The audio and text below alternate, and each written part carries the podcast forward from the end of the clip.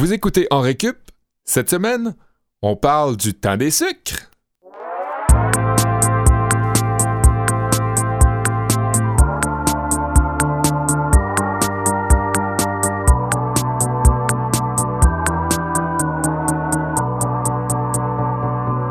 Eh bien oui, on parle encore euh, du temps des sucres. À chaque Encore? année. Ah ben, à chaque année, ça revient, ça. Je pensais dire à chaque podcast. Ben non. Chaque À chaque fait. année dans Récup, euh, Ben, on quand- parle Ouais. toujours le podcast. Quand même, moi, j'en Pas parlerais à tous les épisodes juste parce que le sucre d'érable, c'est comme... Mais c'était ton idée Quand même aussi qu'on parle du temps des sucres. C'est vrai? Puis moi, Ben, j'étais un peu dubitatif au début. Comment ça? Ben, moi, ça, ça, ça m'appelle pas du tout le temps des sucres. La Comment cabane à ça? sucre, T'es pas là-dedans j'ai sucré? pas la dent sucrée, de un. De deux, euh, les cabanes à sucre, c'est rarement accessible. Ouais. C'est habituellement dans le fond d'un bois mal déneigé. Je sais pas où me placer. J'ai bien de la difficulté de m'habiller pour l'hiver. Fait que, puis en plus, le temps des sucres, c'est le printemps. Fait qu'il commence à faire chaud, mais t'es un peu dans un mode OK, je garde ma veste d'hiver, puis là, j'ai trop chaud. hein. Bon, ben Kevin, on se revoit la semaine Fait que prochaine. moi, je vais ça.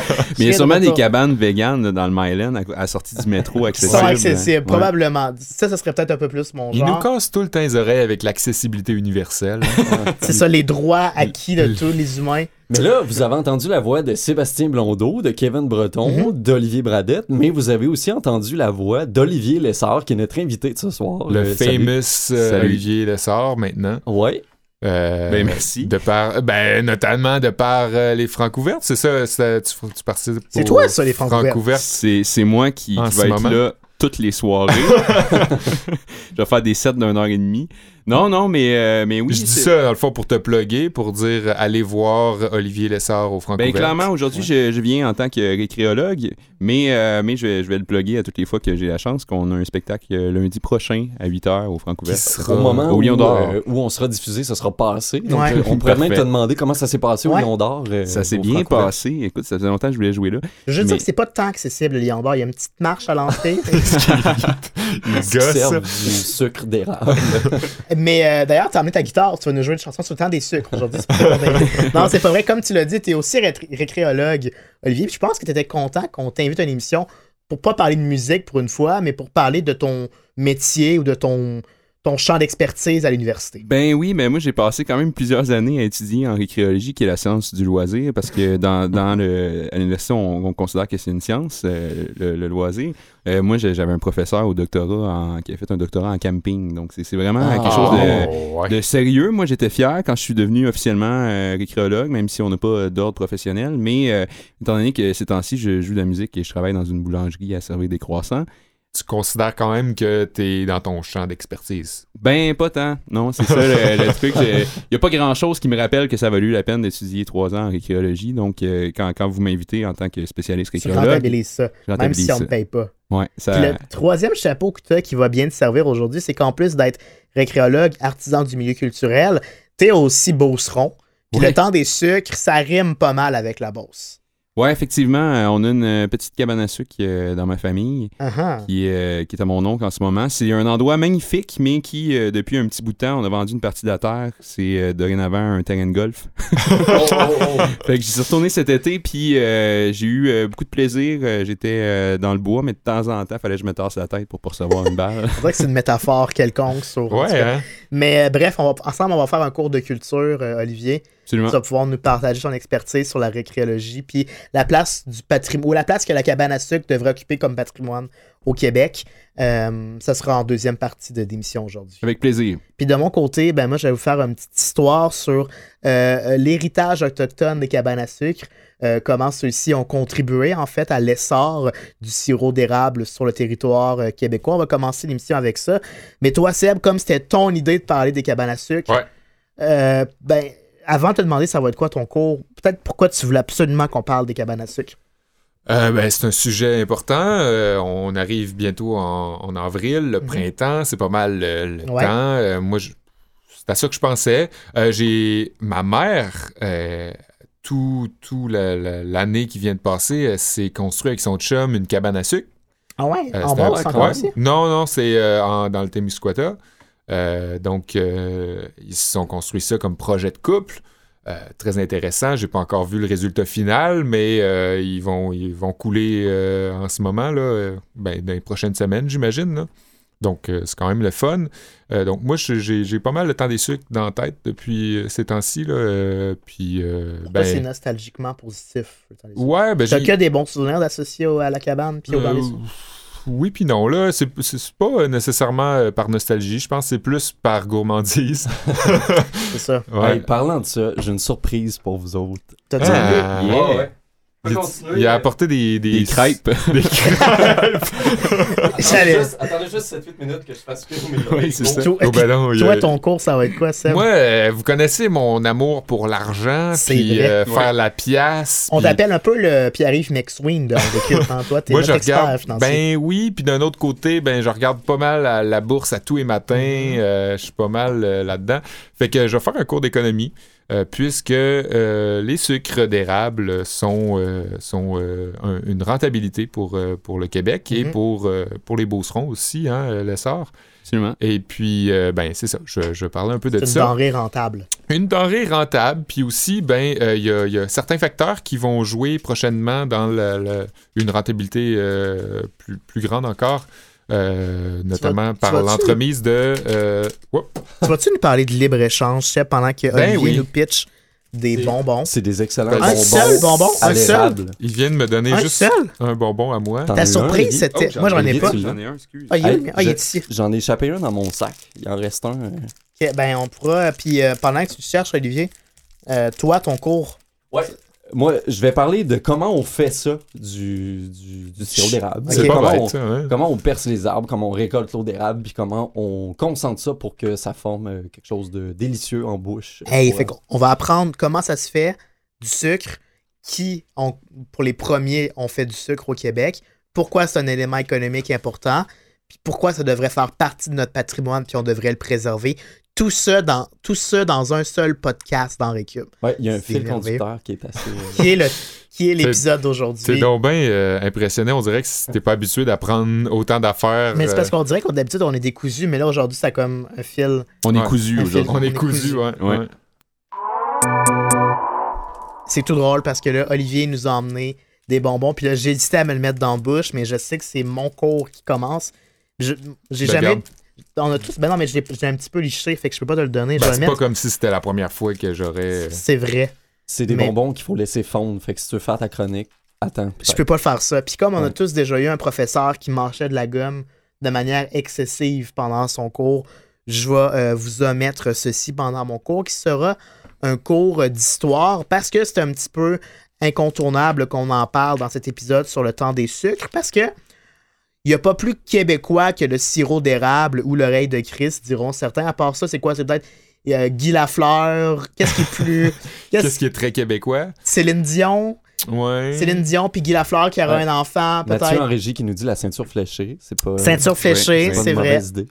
Mais c'est un élément culturel assez fort qui est celui du, du sirop d'érable. Mais comme bien d'autres éléments de la culture québécoise, puis ça, on le sait peut-être pas, on le doit à la base au peuple amérindien. Parce que bien avant que les premiers colons s'installent euh, en, ce qui allait devenir la Nouvelle-France puis le Québec, les Amérindiens avaient déjà découvert la sève des érables. Puis comme dans bien des découvertes, ça s'est fait un petit peu euh, au hasard, le fait qu'on a découvert qu'il y avait un liquide qui pouvait s'écouler euh, des érables, puis y avait un, certain potentiel de, de consommation nutritive et, et énergétique. Mais il y a quand même une légende intéressante que j'ai découverte qui était associée à la découverte du sirop. Puis moi, en le lisant puis en préparant ma chronique tantôt, je me suis rappelé exactement qu'un de mes profs d'histoire à l'époque, à l'époque à la polyvalente, nous avait raconté cette histoire-là. Fait que je me rappelle pas si c'était Jean-Michel, mais il me semble que c'était Jean-Michel qui nous avait raconté ça. C'est un de mes profs d'histoire au secondaire. On était-tu ensemble au secondaire? Euh, À Poly? Oui, Oui. À Poly, à théoriquement, on aurait suivi les mêmes cours. Ouais, mais- Ouais. Il y avait un Jean-Michel. Mais je suis pas sûr. Oui, il y avait un Jean-Michel, mais je suis pas sûr si c'était lui qui nous avait raconté cette histoire-là. C'est l'histoire, en fait, que Nokomis aurait été la première personne à percer les trous dans le tronc des arbres, mais à des érables. Mais à ce moment-là, il c'était possible de recueillir directement, sans transformation, le sirop d'érable, un peu comme une bouche qu'on ouvrait, comme un lavabo, puis c'était le sirop d'érable qui coulait directement. Puis là, Manabouche, qui est un des héros typiques de nombreux contes amérindiens, a constaté que cette sève-là, qui était prête à manger, euh, il a réalisé que ça pouvait entraîner des effets néfastes sur la santé de ses, de ses compatriotes. Donc, il est allé voir Nokomis qui avait fait cette découverte-là, qui était sa grand-mère. Et il lui a dit Grand-maman, il n'est pas bon que les arbres produisent du sucre aussi facilement. Hmm. Si les hommes peuvent ainsi sans effort recueillir du sucre, ils ne tarderont pas à devenir paresseux. Il faut tâcher de les faire travailler avant qu'ils puissent déguster ce sirop exquis. Il serait bon que les hommes soient obligés de fendre du bois et de passer des nuits complètes à surveiller la cuisson du sirop. C'est ce qu'on va voir tantôt dans le cours. C'est ce qu'on va voir dans de ton cours de cuisine. Ouais. hein? Discours que Lucien Bouchard a, a repris en disant de- d'aller travailler d'ailleurs. Lorsqu'il trop, fait couler la sève. un petit peu comme Lucien Bouchard, peut-être, euh, Menabouche craignait que la comisse reste indifférente euh, devant ses, ses propos, puis qu'elle néglige de prendre en mesure, euh, de prendre en, en compte les mesures nécessaires pour empêcher les hommes de devenir paresseux et on le devine trop heureux. Donc Manabouche a pris les choses euh, entre les mains lui-même, qui a grimpé au sommet d'un érable avec un gros bol d'eau, puis l'a déversé à l'intérieur de l'arbre pour dissoudre le sucre. Depuis ce temps, au lieu d'un sirop d'érable épais qui coule directement, l'érable produirait une sève qu'il faut travailler pour ensuite transformer en sucre. Et selon la légende, à partir de là, on devait tailler avec un tomahawk, qui était un- une sorte de hache, hache, ouais. ouais, que les, les Autochtones utilisaient, une sorte de V, hein, la, la lettre, dans les érables à l'approche du printemps. Puis à partir de là, on pouvait récolter la sève. Euh, à l'époque, les Autochtones la récoltaient dans un morceau d'écorce. Dès 1730, on voit apparaître la goutrelle en bois de cèdre qui redirige la sève vers les bacs qui étaient à ce moment-là déposés au sol. Vers la fin du 19e siècle, la goutrelle en tôle fait son apparition, puis plus tard, on voit apparaître euh, ce qu'on voit aujourd'hui, là, les traditionnels baquets qui sont suspendus euh, aux arbres avec euh, chaudières. des chaudières, Des avec, chaudières, un, avec un clou qui les tient fermement. Euh, au début, ce qui est intéressant, c'est que les Autochtones n'en faisaient pas du sucre. Ils se contentaient de faire bouillir la sève pour en développer un concentré de citron qu'ils allaient boire parce qu'ils trouvaient ça délicieux. Les Iroquois et les Hurons faisaient bouillir la sève en y mettant des cailloux rougis dans un brasier. Ça avait comme effet de noircir là, le, le produit. Puis on pouvait également produire le sirop. Ah, J'étais étonné de l'apprendre, mais en faisant congeler, à l'inverse de, de le faire bouillir, en faisant Ah, congeler à multiples reprises la sève, puis en dégageant euh, la glace qui allait s'en dégager, on allait obtenir un sirop un petit peu plus transparent, euh, mais avec un goût un petit peu moins caractéristique de ce qu'on est habitué de connaître aujourd'hui avec Ah, la cool. transformation typique. Les mêmes techniques ont été utilisées pendant super longtemps par les premiers colons, les Blancs qui se sont installés. Euh, puis sur le site du Musée de l'histoire canadien, on, on rapporte un- une citation d'un beauceron, un sucrier de la Beauce. Puis comme on est trois beaucerons sur quatre autour de la table, je m'excuse, Bradette. c'est correct. Peut-être que tu reconnaîtras pas les propos, là, vu que c'est un langage beauceron, mais je vais quand même lire euh, la citation euh, verbatim. Les anciens se servaient d'auges de bois pour recueillir la sève au pied de chaque érable. Les goudrilles qui conduisaient les gouttes de l'entaille à l'auge étaient des grandes plaintes de cèdre de 6 pouces de long. Plus tard, on remplaça les auges de bois par des casseaux d'écorce de bouleau. Plus vite fait que les auges, ils étaient très légers lorsqu'ils étaient vides sur la neige. Le vent les balayait souvent ou les renversait, et pour prévenir cet accident, on mettait un caillou au fond en guise de lest. Donc, on comprend que les colons ont tout de suite habitué non seulement euh, le goût particulier du sirop, mais également les techniques qui avaient été Mhm. développées par les Amérindiens, mais ils ont quand même été capables de le développer et de le perfectionner euh, au fil des années. C'est eux qui ont développé la transformation, euh, les, les méthodes ou les, les Ouais. façons de transformation vers le sucre. Puis à partir de là, ben, s'amorce un perfectionnement de techniques, euh, en même temps que la récolte des sucres commence à s'établir une sorte de tradition familiale québécoise où de génération en génération, on transmettait le savoir-faire de comment récolter la sève et comment le transformer euh, en sucre dans la première moitié du 20e siècle à peu près. Puis ça va être comme ça pendant un bon moment sans qu'il y ait de grands bouleversements dans les modifications jusque dans les années 1970 où on va installer des pompes et des tubes qui vont relier l'eau d'érable aux fameuses cabanes. Et là naissaient les Ouais. cabanes à sucre. Ces cabanes à sucre-là servaient aussi à contrôler la température, puis également ben, servaient aux, aux- aux apiculteurs. api- Acériculteurs. acériculteurs. Merci, à se réchauffer C'est le mot du jour. lors des Et- périodes froides. Puis dans les années 80, un petit peu plus tard, on va voir apparaître la technique d'osmose inversée euh, qui permet une première concentration de l'eau d'érable avant d'être évaporée par ébullition. Puis ça va, à ce moment-là, lancer l'essor de la sériculture comme industrie euh, mondiale qui rapporte tellement d'argent chaque année. Tu vas nous en parler un petit peu plus tard. Seb? Des milliards! Non. Des mille- beaucoup de millions. La question qui, qui reste à se poser, puis je vais, je vais terminer là-dessus, c'est qu'est-ce qui reste de l'arbre confiseur, comme on peut l'appeler, des Amérindiens? Parce que je suis convaincu qu'il y a beaucoup de gens qui vont nous entendre aujourd'hui, puis qui ne savaient pas que c'était typiquement amérindien. La, récolte du temps des sucres puis le, le- sirop d'érable, on l'associe davantage aux Québécois qu'aux Amérindiens. Une bonne manière de commémorer l'apport au temps des sucres des Amérindiens, c'est de se rendre en Montérégie, à Mont-Saint-Hilaire, à la maison amérindienne, qui offre chaque année un repas traditionnel du temps et sucre à la saveur originale. Donc, de la mi-mars à la mi-avril, on est en plein dedans si ça vous intéresse pour euh, 25 pour les adultes. Vous avez droit à un repas, des expositions, une visite, une animation muséale et une rencontre avec un maître sucrier qui explique la, trans- la tradition ancestrale de l'époque.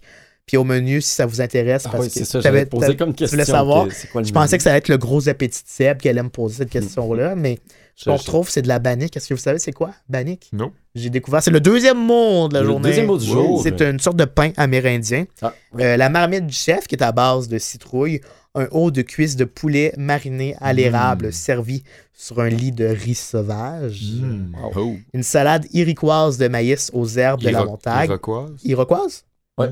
Turquoise, je veux dire. Une salade Turquoise. turquoise, iroquoise de maïs aux herbes de la montagne et une tarte au sucre et bien plus.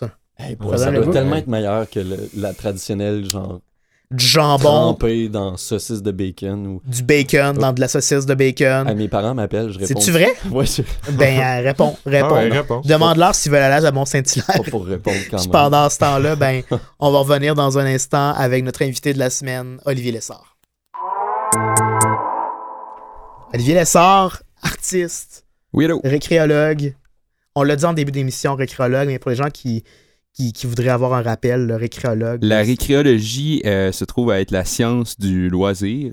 Euh, ça a été un concept qui s'est pas mal limité à l'Université du Québec à Trois-Rivières, un, petit peu, un petit peu à Waterloo aussi, euh, en Ontario, où on enseigne la- le loisir. Ouais, c'est leur euh, programme signature. Il y, a, il y a beaucoup de gens qui. Ouais, exactement. Mais à un moment donné, le, le terme était tellement peu connu et peu considéré qu'ils ont, décidé de, de changer le titre. Donc, officiellement, moi, j'ai étudié en loisirs, culture et tourisme. Mm.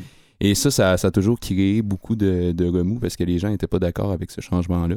On tient, nous, à la science, euh, le loisir en tant que science. Parce que c'est une science, le, le loisir? Euh, Non, mais je te pose la question. non, non, mais je ne pas en. en- je, je, je le sais pas. C'est je, ça? je suis pas euh, certain. Ouais. C'est une science à peu près au même titre que qu'on dit euh, de la gestion que c'est une science. Ouais. Une science de la gestion ou une science économique. C'est un paquet de, de théories euh, Mhm. auxquelles on peut adhérer ou pas, mais c'est clairement pas une, une science pure. Une chose qui est certaine, qu'on est sûr qu'il existe, c'est la Beauce. Parce qu'on est tous nés à Saint-Georges-de-Beauce. la Beauce, on l'appelle, on l'appelle le royaume de la PME, mais on l'appelle aussi le pays de l'érable. Mhm. Et avec raison, parce que là-bas, euh, le printemps, ça revêt vraiment un caractère euh, particulier. Euh, le quart de la production mondiale, à peu près, de sirop d'érable serait produit en Beauce ou en. Puis on, Sirop. Ah ouais, hein? Ah, bon, bravo, bravo. Merci. on y de- retrouverait De la Beauce. On y retrouverait 2600 euh, érab- érablières au dernier compte. C'est pas moi qui ai fait le compte quand je suis allé la semaine dernière. là. Ce sont des informations que j'ai retrouvées sur le World Wide Web. Et toi, Olivier Lessard, tu as aussi travaillé sur la politique culturelle de Beauce-Artigan. Est-ce que c'était un enjeu, le rayonnement des- de la cabane à sucre et du temps des sucres dans cette politique culturelle-là? Euh, je dirais que de façon générale, on le voit, on le voit plus euh, dans un mode économique en ce moment, euh, les cabanes à sucre. Mais il y avait, il y avait un questionnement d'essayer de d'identifier euh, c'était quoi le- l'identité culturelle de la Beauce. Et là, on parlait de toutes sortes de trucs. On a parlé de, de l'érable. On parlait beaucoup des patenteux aussi, de ces, de ces gens qui, euh, qui, Fort de leurs mains, manuel. ouais, qui patentent un peu n'importe quoi, mais Ils font des moteurs. qui font des moteurs, on, et on en connaît tous, mais effectivement, euh, en Beauce, euh, moi, dans ma famille, bon, euh, mon oncle euh, est propriétaire de notre euh, petite cabane à sucre qui fonctionne encore à la chaudière, qui est pas, il y a Ah pas de ouais. Ouais, Ouais, charmant. ouais, c'est super romantique. hein. 1980. Absolument. et, euh, et, et bon, j'ai d'autres gens aussi dans ma famille, et, et vous me le confirmerez ou pas, mais euh, tout le monde que je rencontre en Beauce euh, connaît quelqu'un qui a une cabane à sucre. Absolument. Ça, fait partie de. Au, au temps des sucres, on sait, euh, on sait qu'est-ce qu'on fait. Euh, mais là, euh, de- depuis récemment, en, en plus d'être et musicien, je suis euh, aussi euh, euh, au service dans une boulangerie. Je sers des, des croissants et on a beaucoup de touristes parce qu'on est sur le, sur le plateau. Hmm. Et, euh, et là, il y a des touristes qui viennent euh, à Montréal puis qui, me demandent euh, où est-ce qu'on va euh, pour, pour une bonne cabane à sucre. Ben oui, c'est sûr. Là, je les envoie à la station Mont-Royal où on vend des où on vend des bonbons à 3 piastres. C'est Euh, plus proche que Saint-Gédéon. effectivement, effectivement. Et, euh, et euh, quand, on me demande ça, ben euh, moi je, suis quand même euh, fier de, de tout ça parce que pour moi c'est naturel. Puis même pour, pour d'autres Québécois, j'étais pas sûr quand, quand je pensais à la question de si tout le monde connaît quelqu'un dans sa famille qui a une cabane à sucre. Je pense pas. Je pense que c'est plus notre identité Beauceronne. Mais là, je, me suis posé une, grande question. Je me demandais est-ce que le sirop d'érable et le temps des sucres, le grand mythe du temps des sucres, va devenir un peu comme le grand mythe euh, des traîneaux à chiens ou, euh, Ouais. ou euh, Des trappeurs. des trappeurs, euh, des veillées de danse traditionnelles. Parce que, tu sais, si un, un touriste vient, vient me voir à la boulangerie puis il me demande où est-ce qu'on peut aller trapper, ben... euh, Tu vas y rire d'en face. ben, je, je vais, je vais rire, un petit peu dans ma barbe, tu sais, parce que euh, on, on en a fait un trademark, tu sais, puis c'est... euh, euh, c'est des symboles qui sont forts, mais en même temps qui sont un peu des attrapes touristes aussi parce qu'on Ouais. on les, a, on les a perdus. Ils sont déconnectés de la réalité de la population, peu Eh. importe d'où tu viens au Québec. là. Ça fait partie de l'histoire, oui, mais c'est plus encore, c'est plus pratiqué. Du moins, c'est très marginal s'il y en a qui le pratiquent encore. Fait que dans le fond, a t'as qui- peur, Oli, que ça devienne marginal, la cabane à sucre. Que ça devienne comme les, les courses de traîneau à chien. Ben exactement, c'est euh, c'est ça ma crainte qu'un parce que les cabanes à sucre qui aussi évoluent dans un milieu économique, tu sais. Puis, euh, puis clairement qu'il y a une pression pour avoir de- de- des, des plus grandes cabanes à sucre. Ouais. Il y a des Euh, cabanes à sucre qui sont pas vraiment des cabanes. C'est plus des entrepôts avec comme des, des, des grosses machines. Des hangars à sucre. Des Des hangars. hangars à Ouais. sucre. c'est bon ça. Mais euh, étant donné que tout ça est un cours et que je suis ici en tant que spécialiste de l'agroécologie, ben, je, je vais vous parler d'une couple de, de- de concepts qui vont nous aider à, à mieux comprendre euh, euh, de quoi on parle. Donc, le patrimoine. Le patrimoine, je sais pas qu'est-ce qui vous vient en tête quand, quand on vous parle de, de patrimoine, hein? Des églises, des églises. des églises de, de certaines formes artistiques? Est-ce qu'on pourrait rentrer comme des œuvres d'art dans le patrimoine ou... On pourrait, on pourrait effectivement. Moi, euh, je vous dirais que un, un peu plus jeune, quand je pensais au patrimoine, je, je référais surtout à, à des, euh, des expositions de, de canis Coca-Cola des années 50 ou, euh, ou, euh, à une visite d'un cimetière à Saint-Gédéon. Ouais. euh, Ah ouais. Ouais, ouais. Je Mais- pense qu'on on associe beaucoup le patrimoine à du matériel, mais Ouais, puis on l'associe, en tout cas, euh, parfois à quelque chose de plate. tu sais. Genre le crucifix à l'Assemblée nationale. Ouais, c'est ça, ça, ça serait du. Mais ah, puis oui, puis de toute façon, toutes nos discussions identitaires en ce moment sont limitées, là, quand même. On parle des, de signes religieux puis tout ça. Mais dans le fond, là, si on regarde la définition du patrimoine, ça, ça se trouve à être euh, tout bien qu'on tient par héritage de ses ascendants. Oh. Donc, Tout ce qui nous a été transmis dans le passé qui font que euh, on est ce qu'on est aujourd'hui. Tous nos codes et nos référents ultérieurs, antérieurs, feraient partie de notre patrimoine Ferait et donc de notre identité. ça. Donc la cabane à sucre se qualifie comme patrimoine. Tout à fait, ça mais ça, ça plus que inclut. du, du solide, du, du matériel finalement. Ben oui, ça, ça inclut seulement des trucs. Et, euh, et euh, bon, là, j'en arrive à mon, à mon second concept. Euh, si le patrimoine, c'est tout ce qu'on. euh, Le bagage, dans le fond. tout le bagage qu'on a reçu, ben, la culture, de façon beaucoup plus large, c'est ce bagage-là, de, de quelle façon on le développe et de quelle façon on le transmet. C'est, Ouais. un, un petit peu plus large. Mais, et, et donc, le patrimoine culturel, là, on, on spécifie, ça se trouve à être tout le, le bagage culturel qui nous a été transmis par nos ancêtres. Et de là, euh, et c'est des trucs que j'avais appris justement euh, en archéologie, on a, euh, a du patrimoine matériel. Quand on parle de monuments, d'églises, d'œuvres d'art, puis tout ça, ça fait partie du patrimoine matériel. Et ça, c'est quelque chose qu'on... euh, au- auquel on qu'on connaît plus de- depuis plus longtemps. C'est plus facile à, à- à mettre le, le doigt dessus. À Ouais, défendre, c'est tangible. Ça Mhm. fait longtemps que- qu'on a un souci de, de conserver nos églises, nos bâtiments historiques, euh, les lieux historiques et tout ça. Euh, et à la limite, euh, ce qu'il faut pour le, le protéger, ça- c'est de- souvent la volonté politique et euh, les budgets qui suivent. Ouais. Si on veut euh, sauver une église, il faut que le gouvernement C'est de l'entretien. donne une subvention, puis il faut Ouais. qu'il y ait une volonté de faire ça. Mais euh, si on parle de patrimoine immatériel, euh, là, c'est tout le bagage qui nous a été transmis, mais qui, cette fois-ci, euh, n'est pas tangible. C'est des trucs qu'on peut pas toucher. Euh, donc là, on parle, on parle de rites, on parle de, De savoir-faire. chansons, de Comment, savoir-faire. euh, comment faire couler la sève d'un érable. Exactement. De la même façon, euh, euh, comment patenter, comment euh, Ouais. faire des guitares, tout ça. Tu sais, c'est Comment giguer. comment giguer, exactement. Ouais. Parce que ça fait c'est un- quand même un lien aussi avec la- la- les cabanes. Le temps des sucres, là, la gigue, là, la danse euh, du pied. Comment Ouais. faire de la tire sur neige. Oui.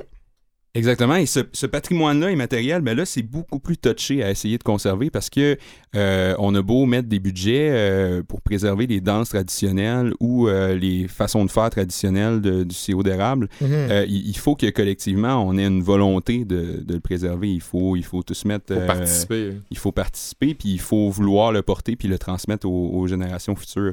Et là, euh, quand je réfléchissais à, à tout ça, je, je me suis dit qu'il y a, par exemple, on parlait de la gigue. Ça, c'est du patrimoine immatériel, mais le, le, le, le- mythe du temps des sucres, ça se trouve à être à la fois du patrimoine immatériel et matériel. Et de là, sa, sa complexité.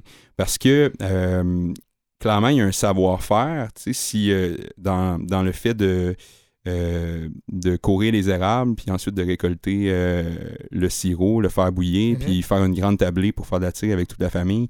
Il y a un savoir-faire qu'il faut protéger, mais euh, contrairement à la gigue où ça se limite, euh, si on décide de, de- de danser, on danse, puis on organise un jam avec euh, plein Ouais. de gens. Pas besoin de terrain pour giguer. Tu peux giguer où tu veux. Ben exactement. Mais la cabane à sucre, tu vas toujours avoir besoin d'érable. Ben c'est ça. Donc Ouais. même si on est bien bien craqué puis qu'on se dit en fin de semaine euh, on va courir les érables, euh, on peut pas faire ça n'importe où parce que toutes les terres sont, privées. Il nous faut euh, il nous faut une terre puis les terres au Québec ça coûte euh, beaucoup d'argent. Donc quand les, petites cabanes se transmettent de génération en génération, ça va bien, on, s'en occupe. Mais après ça de les acheter c'est hyper complexe. Et, de là, toute sa, complexité. Et, et c'est pour ça que je me questionne à savoir euh, si le temps des sucres va finir par être euh, un trademark euh, oublié pour les touristes. Mais c'est ça que, que moi, je trouve intéressant parce que je pense qu'à l'échelle de la planète, ça va toujours être une manière pour le Québec de faire rayonner sa culture en vendant du sirop d'érable. Mais ça, c'est comme à l'échelle, à l'échelle industrielle. Ce qui est intéressant, c'est qu'il y a une deuxième couche à ce patrimoine-là qui est individuel pour pas que cette culture-là se fasse investir uniquement par les entreprises puis qu'ils se l'approprient puis qu'ils en, fassent quelque chose de rentable. Il faut que les citoyens conservent ce savoir-faire par la curiosité puis en s'investissant personnellement sur leur terre. Oui, puis je pense aussi que au-delà du fait que c'est délicieux puis qu'on en veut un peu partout, tout ce qui est associé, tout le patrimoine qui est associé au sirop d'érable, puis bon, euh, à la culture de la, cabane à sucre aussi, ça résonne beaucoup chez les, gens à l'étranger. Euh, je me rappelle d'être à Paris à un moment donné, puis sur la place publique en face de Notre-Dame, il y avait euh, ce jour-là, j'ai été chanceux de tomber là-dessus, il y avait un, un genre de chapiteau du Québec avec plein de produits locaux. Puis ce qui renforçait le sentiment de Ah, c'est cool, on va aller voir ce qui se passe là, c'est qu'il y avait des, des gens qui jouaient des rigodons. Il y avait toute cette culture québécoise-là qui Mhm. s'arrimait finalement à la vente du produit qui venait de chez nous. Exactement, mais je pense que euh, le, le jour où, euh, par exemple, les, les Français dans, dans- dans ce cas-là euh, vont sentir que, que le, le temps des sucres, c'est quelque chose qui, qui, qui est dans le passé puis qu'on qu'on le vit plus vraiment aujourd'hui, ils n'auront pas la même fascination pour Mm. ça. tu sais. Ouais. De la même façon, puis là, j'ai un exemple un peu niaiseux, mais quand je suis allé, moi, en, en Islande, euh, je suis allé à Reykjavik voir un show de Of Monsters and Men, puis je me suis rendu compte qu'il y avait personne à Reykjavik qui tripait sur Of Monsters and Men. Fait que ça m'a comme fait débuzzer, tu sais. Ouais. Parce que tu pensais vraiment que c'était le- c'était ça. C'était ça Ouais, là, mon exemple est tiré par les cheveux, mais je veux dire que s'il y a des touristes qui viennent ici dans l'idée que euh, au temps des sucres, tout le monde a sa cabane dans sa famille, puis euh, font des, des rassemblements, puis tout ça, ils vont vouloir participer à cette patente-là. Puis s'il arrive, puis quelqu'un leur dit Ah non, mais ça, c'est un c'est dans l'ancien temps, Ouais. on fait plus ça aujourd'hui, on risque de casser leur buzz pour longtemps, tu sais. Ouais. C'est vrai. On Ouais. défait un peu l'image qu'eux, ils se font. Mais On heureusement, l'érable est un sucre et le sucre est une drogue, donc c'est là pour rester. Ben oui, puis somme toute, ça va bien en ce moment. Puis en Beauce, Ouais. continue d'avoir énormément de cabanes à sucre. Donc, on t'invite à se rendre à la cabane à sucre de la famille Lessard. Exactement. On vous invite tous à se rendre là pour se sucrer le bec en mars et en avril. Merci, Oli. Est-ce que tu veux rester avec nous pour le reste de l'émission? Absolument. S'il te plaît, ouais. Je pose la question comme Guillaume Lepage le fait. C'est ça. Oh, en caravane, allons à la cabane. Oh, eh, oh, on n'est jamais de trop pour goûter au sirop. C'est à toi, Pour Ali. goûter au sirop d'érable. La terre Transition de main de maître de notre, euh, de notre technicien au son, euh, Mathieu, qui euh, nous met une petite jig pour nous emmener euh, à Olivier Bradette. Oui, ben pourquoi je choisissais de vous passer une petite gigue d'un groupe folklorique, c'est que ben ça aussi, c'est ça, ça fait partie du folklore, on vient d'en parler. Hein, ces chansons traditionnelles là, peu importe notre opinion là-dessus, qu'on les déteste, qu'on les haïsse, qu'on les trouve insupportables ou non. Euh, les chansons, le, je, je fais comme si j'aimais pas ça, mais j'aime ça. Euh, les chansons traditionnelles font vraiment partie du folklore québécois, puis ben, évidemment les cabanes à sucre euh, aussi. Si, ouais. Euh, on le dit, là, puis je m'attendais vraiment pas à ce que la Beauce ait une proportion telle que, que tu l'as décrite, Kevin, euh, Mhm. dans ton introduction. Je savais que le Québec est un gros producteur, mais de là à ce que la Beauce soit vraiment le point névralgique dans la province, euh, c'est quand même fou. La base, c'est des chaudières Appalaches en général. aussi. ouais.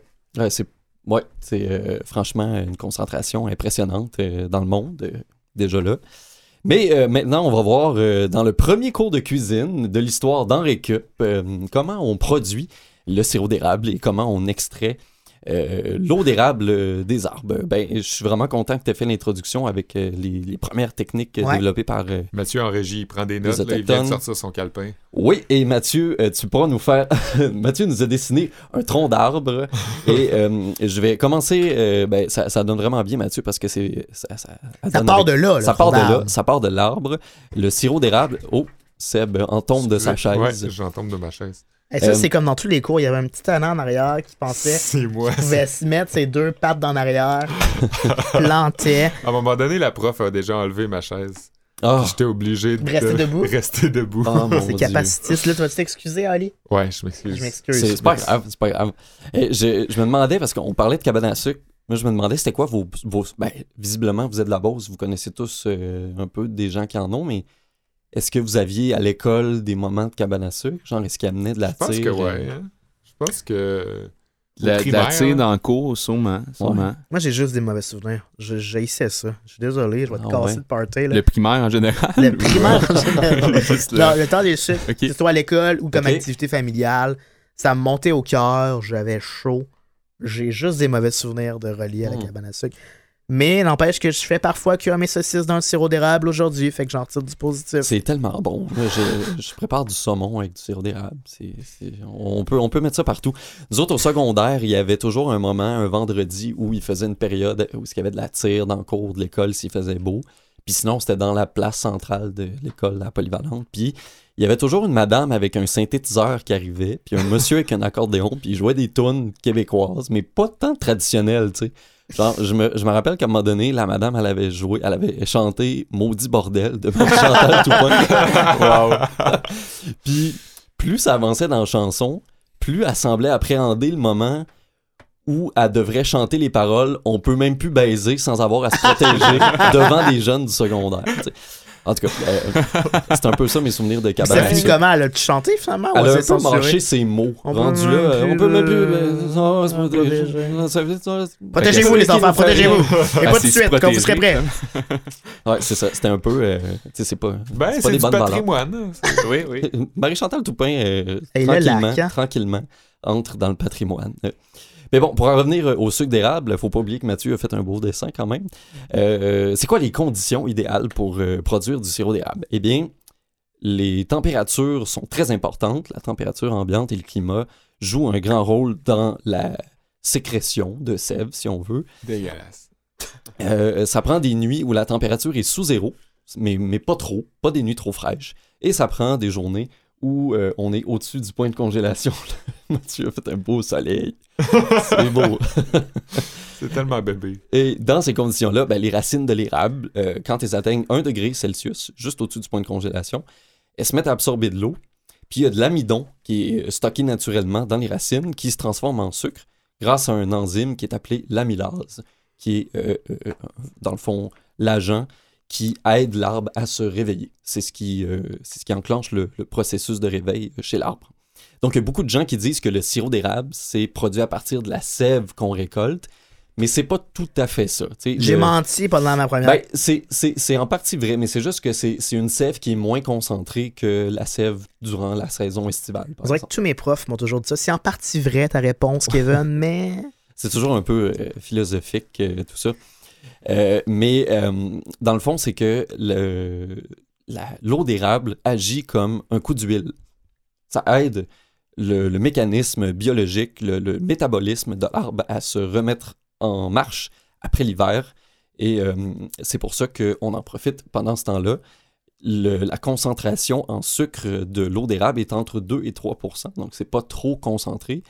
Évidemment que le sirop d'érable est beaucoup plus, ça veut dire qu'il y a du raffinage à faire. Et ça revient à la légende que tu racontais Ouais. tantôt, où justement, il y a du travail à faire si on veut en arriver avec un sirop euh, goûteux comme on le connaît. Euh, la sève euh, a un, goût assez amer. En fait, si on voulait la- l'exploiter, on pourrait pas le faire, là, à moins qu'on veuille faire du sirop IPA.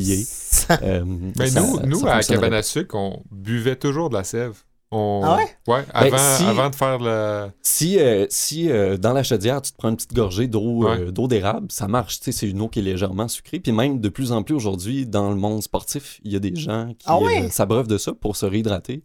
Puis aider justement leurs muscles à se régénérer C'est full après, bon. après l'effort. C'est ouais, apparemment que c'est très très bon. C'est pas c'est pas aussi concentré puis visqueux qu'un sirop d'érable, mais c'est tout à fait euh, buvable.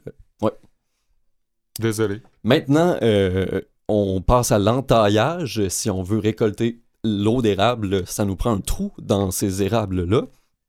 C'est recommandé, si vous êtes un acériculteur en herbe, de ne pas percer des arbres qui ont un diamètre inférieur à 8 pouces. C'est un, c'est un érable qui est trop jeune. Et euh, ce que j'ai trouvé fou euh, dans mes recherches, c'est que pour atteindre ce diamètre minimal-là de 8 pouces, un érable doit avoir à peu près 45 ans. C'est quand même long. Euh, la plupart des érables peuvent vivre quand même jusqu'à 200-300 ans, ce qui fait Mhm. que pour atteindre cette maturité-là, ça prend quand même la moitié d'une vie humaine. Donc, euh, si vous avez au-dessus de 60 ans, que vous avez juste des petites pousses, il est peut-être trop tard. euh, désolé. Hein? Donc, une entaille, pour se faire proprement, doit optimiser la cicatrisation et vous devez la faire légèrement incliner vers le haut pour que la sève s'écoule naturellement par gravité, Mathieu. Oui, tu prends des notes, très bien. Et euh, ensuite, vous posez un petit chalumeau qu'on appelle aussi le tap, qui est euh, le- l'espèce de petit tuyau sur lequel on accroche aussi la chaudière. Exactement. Je pense que ça, ça va vraiment valoir la peine qu'on le mette sur notre page Facebook cette fois-là. C'est un beau dessin. Euh, le, le le tap agit un peu comme, c'est ça, le, le robinet par lequel l'eau va couler. Et après ça, on doit acheminer toute, ces, toute cette eau-là envers euh, les réservoirs de la cabane à sucre. Et euh, il y a des systèmes qui ont été euh, inventés, ou en tout cas qui ont optimisé la récolte, comme tu le disais tantôt. Des tuyaux qui convergent en un point central. Il y a même des fois des systèmes de pompe euh, aussi qui sont utilisés, mais quand on n'a pas de pompe, on essaie simplement de placer nos réservoirs au point le plus bas de la cabane à sucre. Comme ça, ben, par gravité, tout s'écoule ouais. vers le point central finalement. Ouais. Là, quand est-ce qu'elle vient, la, la recette? Là? Moi, je- j'avais faim. Je pensais que... Ben, Je pensais qu'on mangeait... Je pensais que t'allais sortir un poulet euh, de Ah ton non, sac. j'ai. Ben, je peux, je peux vous dire comment faire du saumon à l'érable. Euh, Ouais. vous prenez un saumon, vous le mettez dans un plat en pyrex, mettons. Mettez un papier d'aluminium pour pas que ça jute puis que ça colle sur votre plat de pyrex. Et là, vous versez un peu de sirop d'érable sur le saumon. That's it? Vous badigeonnez le sirop sur le saumon. Vous mettez peut-être un petit peu d'herbe dessus, genre des herbes de Provence, euh, des trucs comme ça pour. euh, Du thym, petit genre? peu. Du thym, ça pourrait faire du romarin. Vous mettez ça dans le four. Du, pain. du pain. Et vous mettez ça dans le four, c'est vraiment simple comme bonjour, mais ça donne une petite touche sucrée qui est vraiment, vraiment incroyable. Et donc, euh, ben c'est ça, euh, puisqu'il faut concentrer notre eau d'érable pour y revenir, ça prend 40 litres d'eau d'érable pour produire à peu près 1 litre de sirop. Fait que c'est quand même euh, important. Puis l'osmose inversée dont tu parlais tantôt Ouais. euh, a optimisé ces techniques-là parce que pour faire évaporer l'eau, ça nous prend de la chaleur. Mhm. Les poires, les évaporateurs qu'on appelle, fonctionnent beaucoup avec le, le bois qu'on coupe euh, sur, euh, sur la bilière. Mais l'osmose inversée, qui est un processus physique par lequel on fait passer l'eau d'érable à très forte pression à travers des filtres qui ne laissent passer que les, molécules- le- que les molécules d'eau. Puis souvent, euh, dans les érablières plus modernes, l'eau d'érable qui est recyclée par l'osmose inversée va servir à nettoyer les équipements. Donc, on réutilise l'eau euh, de cette façon-là. Il y a moins de pertes, et puis ça coûte moins cher euh, en combustible aussi. Quand on évapore euh, l'eau, ben euh, là, on est rendu à l'étape où on produit le sirop, puis dépendant de la concentration qu'on veut lui donner, euh, il y a quatre catégories dans le monde du sirop d'érable au Québec. Au Québec. Euh, je ne sais pas si vous êtes capable de, de Le- m'en nommer. Le A, le AA, c'est pas avec des lettres, non? Euh, ce que j'ai trouvé, je, je pense qu'il y a une ancienne classification qui, qui, qui, qui avait, qui utilisait des lettres, oui, mais ce C'est que plus j'ai, ça, non? ça ressemble un peu aux classifications des bières, en fait. Foncé. Il y a le foncé, qui est un peu comme la troisième catégorie euh, qu'on utilise. La Bon. stout à la vanille. Vous voyez, euh, si on veut. On commence avec le doré, qui est euh, le moins concentré, qui, euh, je pense qu'il laisse passer de la lumière. En fait, ça, ça, Ouais. ça a à voir avec la densité puis l'opacité du sirop. Le doré va laisser passer plus de lumière. Ensuite, on passe à l'ambré, qui est un peu plus foncé, un petit peu plus concentré. Le foncé a un goût plus robuste, plus, euh, plus corsé. Et le foncé, le très foncé, c'est-à-dire, lui est beaucoup plus opaque, un goût vraiment très prononcé. Puis le doré est plus dans du goût délicat. là. C'est un petit peu plus euh, liquide comme, euh, comme texture aussi. Donc, euh, c'est relativement simple finalement, la, la récolte de l'eau d'érable et la production. Euh, si vous voulez le Accessible faire. à euh, tous. accessible à tous, même si vous avez juste euh, quelques érables dans, dans votre cours chez vous, vous pouvez le faire. À condition qu'il ait plus de 45 ans. Plus de 45 ans, puis que vous, 8 fassiez, que vous fassiez votre entaille de- de- d'une bonne façon aussi, parce que à chaque année, vous allez devoir changer votre entaille de place pour que l'arbre cicatrise. correctement. C'est-à-dire en faisant un V avec un tomahawk sur l'arbre. Selon la tradition ancestrale. Selon la tradition ancestrale. Exactement. Ben, tout ça, ça me donne. euh, une très- fois que c'est fait, on va pêcher son saumon. Puis là, tu vas nous expliquer comment on pêche le saumon. Oui, dans un prochain cours, je vous explique comment pêcher. Mais là, tout ça, ça m'a donné beaucoup faim, fait que je pense que je vais manger mon petit bonbon à l'érable. Merci, Olivier. Bon appétit! Au sirop, au goût des au sirop d'érable.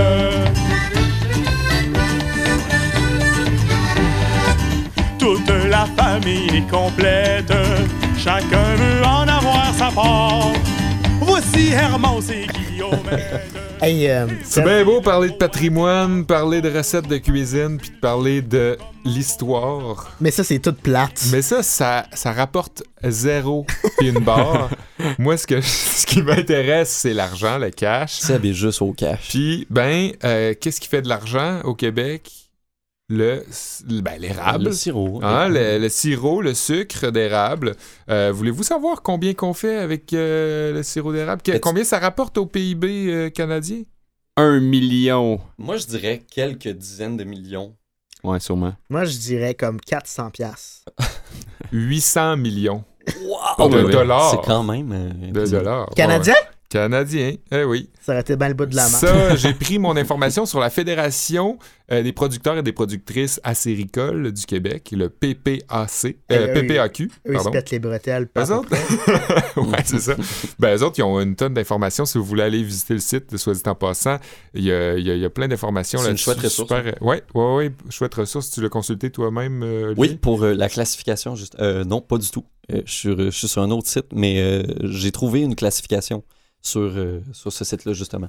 Plein, Ben, de choses. Bref, tout ça pour dire. Et euh, Kevin, tu l'as mentionné au début euh, de, de, de, de, de notre. De notre euh, de C'est un notre- podcast. qu'on de fait. notre podcast, reportage. C'est une émission qu'on fait euh, de- au, au début de l'émission. Puis euh, c'est bien évidemment que le Québec est numéro un au monde dans le- le- l'exportation euh, du sirop d'érable. Euh, on exporte euh, 72% du sirop d'érable qui est consommé au monde. C'est quand même assez intense. Euh, ça, c'est- pas peu dire. Puis aussi, ben, la majorité vi- provient du Québec. C'est du sirop d'érable canadien, mais la majorité provient du Québec. Euh, en fait, 72% provient du Québec. C'est ça pour, que je voulais Ouais. dire. 72% du 110%. So- non, non. Non? 72% du sirop d'érable ou du sucre d'érable mondial provient du Québec. Ah ouais, ok. Ouais. Euh, et selon Exportation et Développement euh, Canada, EDC, euh, les principaux importateurs du sirop d'érable canadien, c'est les États-Unis, l'Allemagne, le Japon, euh, le Royaume-Uni, la France, le Danemark et la Belgique. Donc, euh, on, se promène un peu partout, surtout avec le Japon qui est à On dirait que je suis un petit peu, un peu étonné avec le Japon. Est-ce qu'on sait ce qui, qu'est-ce qu'ils trouvent comme attrait particulier aussi? Ben, les Japonais, euh, ils ont une culture du goût assez, euh, Ah. assez grande, hein? puis euh, le sucre fait partie de, de, de, Ah ouais. de leur, de leur Régime. régime, ouais, c'est ça, je pourrais dire. Puis ils vont beaucoup l'utiliser dans la cuisine, à ce que j'ai cru comprendre. J'aurais cru que la France aurait été plus haute, étant donné les liens historiques forts, puis le, Ouais. tu sais, le fait que ça fait partie de. Mais les cul- Français, j'ai pas l'impression qu'ils sont très sucre. euh, Ah, c'est peut-être ils ça, ont ouais. une cul- Tu sais, il y a la pâtisserie puis tout Le ça. matin, c'est beaucoup la pâtisserie. mais C'est pas, c'est pas tant le sucre en tant que tel. Ouais, Ouais. Euh, Est-ce que tu peux confirmer ça, Olivier, qui est boulanger, toi? Euh, ben, ben, je dirais que c'est le beurre qui est plus important dans Exact. la culture que, que le sucre. Mais le, le, le- gras. le Japon est nombreux aussi. Ben, Ouais, le Japon est assez une nombreux. gang. ouais, ils sont gang. une gang au Japon. hein. Ben, euh, il y a 7% euh, de, cette- de, de- de cette exportation-là qui va au Japon, euh, tandis que si on le compare avec les États-Unis, c'est 65%. 65% du euh, sucre d'érable exporté va aux États-Unis. C'est quand même intense, considérant aussi que Hmm. les États-Unis en produisent également, euh, dans le Quelques Vermont, États dans qui le sont pas loin, c'est ça, de la Beauce. C'est ça. Euh, donc, c'est ça. Et toujours selon euh, l'EDC, le- le- l'Exportation et Développement Canada, euh, il y aura, ça créerait à peu près 10 000 emplois euh, à temps plein chaque année. Donc, c'est quand même, euh, c'est quand même bon, euh, surtout, euh, surtout pour notre économie. Et euh, je sais pas si ça inclut, par exemple, l'emploi de la mascotte Siro Cool. Euh, je sais pas si vous étiez Hein? au courant de cette mascotte-là. Siro Cool, il y a même un site, sirocool.ca. Euh, c'est une mascotte qui se promène de cabane en cabane en forme de goutte orange-brun. Euh, quand même euh, très sympathique, Ah, ouais, ouais. euh, cette, euh, cette mascotte-là. Et- c'est 10 000, mais peut-être 10 001 d'emplois. Ben, Siro Cool. Ouais, je sais Mais pas qui, si ça euh, impliquait qui l'engage, c'est gros cool. ouais, c'est un programme gouvernemental? ou- Euh, C'est juste un gars random, un travailleur autonome. c'est un truc Peut-être un travailleur autonome aussi. je sais pas, mais il y a un site internet euh, pas piqué des verres. Ouais, je suis dessus. euh, le c'est site ça. internet qui C'est fait malade. penser un peu au site internet de Radio Cannes euh, jeunesse dans le temps. Tu sais quand on jouait à des jeux là, Oui, le, oui. le somnambule, La zone puis jeunesse de La zone Canada. jeunesse, ben oui, ben ça me faisait un peu penser à ça avec ces jeux puis ces informations aussi euh, très pédagogiques. Mais il y a des cooles animations en HTML15. Il y a une chauve-souris qui, qui s'en vient dans mon écran. Là, Mais au à- moins, c'était en mesure que je HTML15. Tu vois, quand t'en parlais, j'imaginais que ça serait en flash. l'ai. c'est ça. Je Ça ne sais pas de quoi vous parlez. Ah, Euh, des geeks. Donc, c'est ça, ça fait, euh, ça fait un peu penser à ça. C'est pour les enfants et c'est très, euh, très bien, je trouve. Euh, maintenant, selon l'Institut de recherche économique et commerciale, l'IREC, l'IREC, euh, l'IREC, euh, le secteur acéricole présenterait un des meilleurs potentiels de croissance agroalimentaire, ce qui n'est pas peu dire. Mm. Et euh, ça, c'est pourquoi? C'est dû à l'augmentation dit raisonnée, entre guillemets, là, parce que euh, c'est pas une, une, euh, voyons, une, une- une augmentation drastique là, de la production. Donc, on aurait intelligemment grossi notre production de, de- de sirop d'érable. C'est pas démesuré. Non, c'est ça. Puis, il y a une professionnalisation du, du métier euh, d'acériculteur aussi. La, la- la reconnaissance, autrement dit, euh, de ce métier-là fait en sorte qu'on s'est valorisé, puis on aide à, euh, à grossir la Je production. pense qu'un autre élément, c'est les capsules de la cuisine de Jean-Philippe qui met du sirop d'érable dans tout. C'est là Ah ouais, hein? Dans tout. Ben, Tu sais, je, je sais pas c'est C'est quoi. le, tu sais, le vegan, le- végétarien super célèbre, là, la cuisine de Jean-Philippe. Ah ouais, il y a du sirop d'érable dans tout? Comment que Mathieu qui nous dit? Jean-Philippe Cyr. Ouais. Il, met, il met du sirop d'érable dans absolument tout. OK, bon, ben tant mieux. D'après moi, c'est un autre facteur. Ben, fort probablement. Mais il y a aussi euh, l'amélioration du produit. On a régularisé le produit au, au- au fil du temps. Euh, je pense que tu en avais parlé, Kev ou Oli, je sais pas trop. Mais euh, ça a fait en sorte aussi qu'il y a, il y a une valeur ajoutée à ce produit-là. Mhm. Donc, euh, tout ça pour dire que Oui. Ah, wow! Ah. On a la cuisine de Jean-Philippe. Ah, ben oui. Mathieu, Mathieu qui vient nous apporter ça. La- la- Hey. Le magazine. Hey, on va y envoyer à Jean-Philippe. En fait, il s'appelle, euh, vous êtes trompé, il s'appelle Jean-Philippe Tire. oh non. Est-ce qu'il il est tellement tannant avec Il y a des bonnes Il a affaires. une belle petite farce, ce gars-là. Bon, ben, il y a aussi le, le marché européen, comme tu disais, puis asiatique, qui aide beaucoup à euh, donner une valeur à la- au produit. Donc, tout ça pour dire.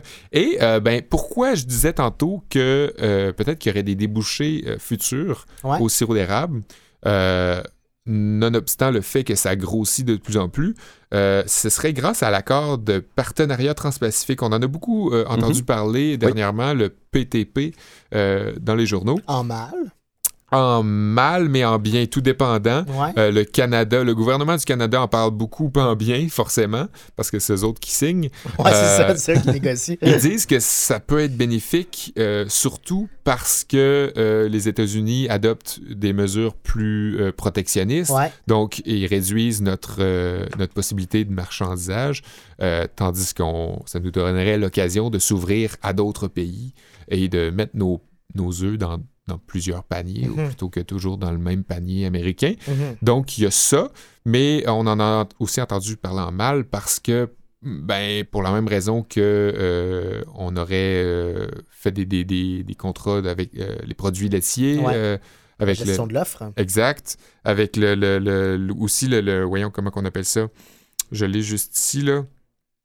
Euh, excusez. Il y a l'ALENA aussi qui est un des. L'ALENA puis le l'AERG, c'est ça? L'AE- euh, l'AECG, excusez-moi.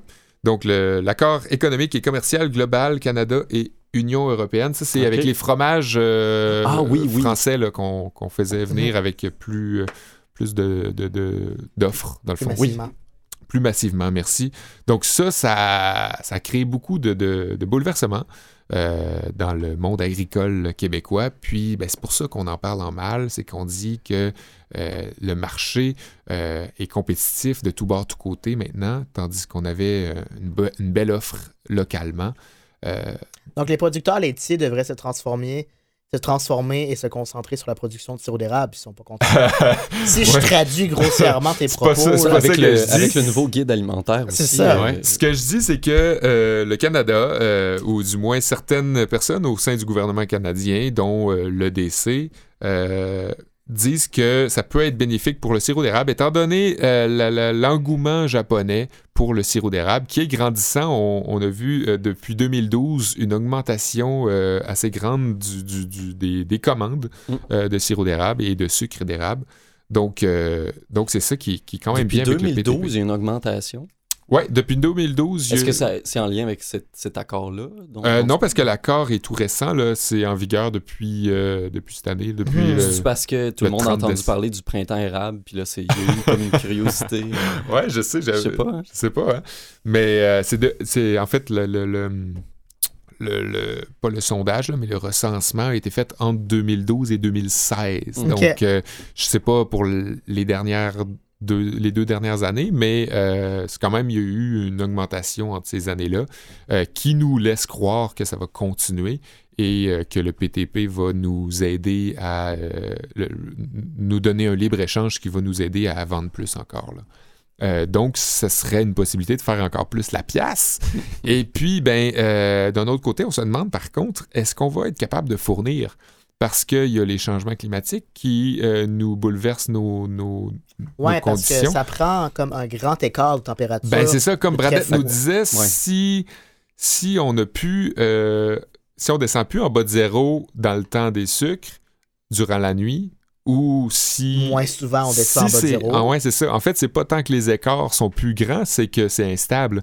On Mm. peut passer une semaine en dessous de zéro, puis l'autre semaine d'après au-dessus. C'est ça, il y a une irrégularité qui C'est ça, qui- bouleverse absolument. Puis pour que la gestation interne de l'arbre se produise, ça prend de longues périodes. probablement. Exact. Et j'ai vu aussi sur le site de la Fédération, euh, dont je vous parlais au début de la chronique, ben, euh, ça prend aussi des étés euh, chauds.